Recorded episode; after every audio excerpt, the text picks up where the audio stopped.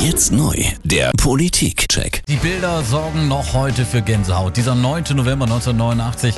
Klar, der Tag, an dem die Mauer fiel und die DDR ihre hermetisch abgeriegelten Grenzen öffnen musste. Auf einer Pressekonferenz am Abend verließ der Günter Schabowski, damals Pressesprecher der SED-Regierung, diese bürokratische Erklärung, dass, Zitat, Privatreisen nach dem Ausland ohne besondere Voraussetzung beantragt werden könnten. Auf Nachfrage eines Journalisten, ab wann das denn möglich sei, kommt eben dieser legendäre Satz. Nach meiner Kenntnis ist das sofort, unverzüglich. Ja, und dieser Satz trat dann natürlich eine wahre Lawine los. Tausende Ostberliner strömten dann zu den Grenzübergängen. Der Rest ist Geschichte. Und anlässlich des 30-jährigen Jubiläums des Mauerfalls spreche ich jetzt mit Johannes Leithäuser aus der Parlamentsredaktion der Frankfurter Allgemeinen Zeitung, der das Ende der DDR damals schon als Redakteur begleitet hat. Guten Morgen. Guten Morgen. Herr Leithäuser, wo und wie genau haben Sie eigentlich damals von der Öffnung der Mauer erfahren? Ich bin damals schon Journalist gewesen tatsächlich Mhm. und saß in dem großen Nachrichtenzimmer der Frankfurter Allgemeinen Zeitung. Der Fernseher lief.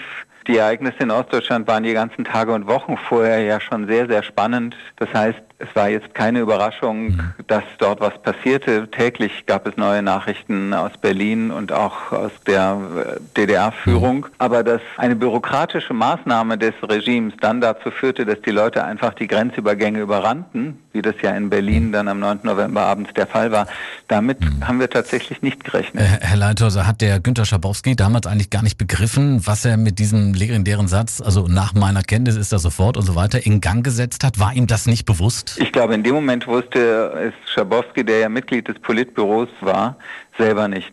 Ähm, es waren mehrere Journalisten, die Fragen gestellt haben zu diesem Reiseerlass, den er vorgetragen hat. Also einer allein kann, glaube ich, den Ruhm gar nicht für sich in Anspruch nehmen. Und Schabowski hat auf eine derart bürokratische Art geantwortet. Es hieß ja, Reisen nach dem Ausland dürfen ohne Vorliegen besondere Genehmigungen erteilt werden oder stattfinden. Dass damit quasi die Mauer offen war, das hat Schabowski in diesem Moment auch selber nicht geahnt. Das denke ich auch. Die Menschen strömten dann eben zu Tausenden an die Berliner Grenzübergänge. Der Druck der Massen und äh, überforderte Grenzpolizisten haben dann schließlich dafür gesorgt, dass um genau 23.30 Uhr an der Bornholmer Straße alle Kontrollen eingestellt wurden und die Grenze geöffnet wurde. Es ist und bleibt doch aber auch ein Wunder, dass äh, auch in diesem heiklen Moment niemand die Nerven verloren hat, dass nicht äh, geschossen wurde, oder?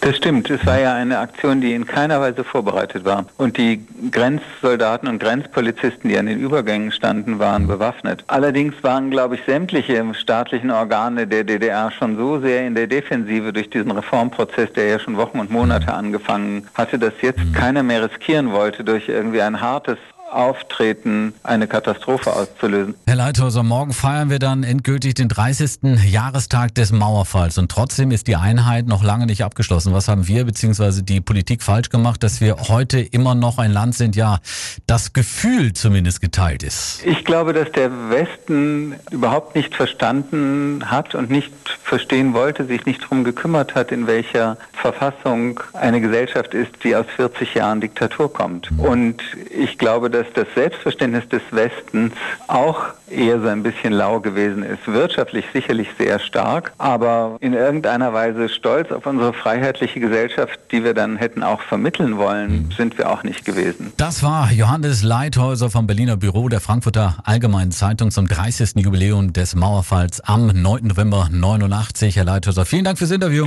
Ich danke Ihnen. Tschüss.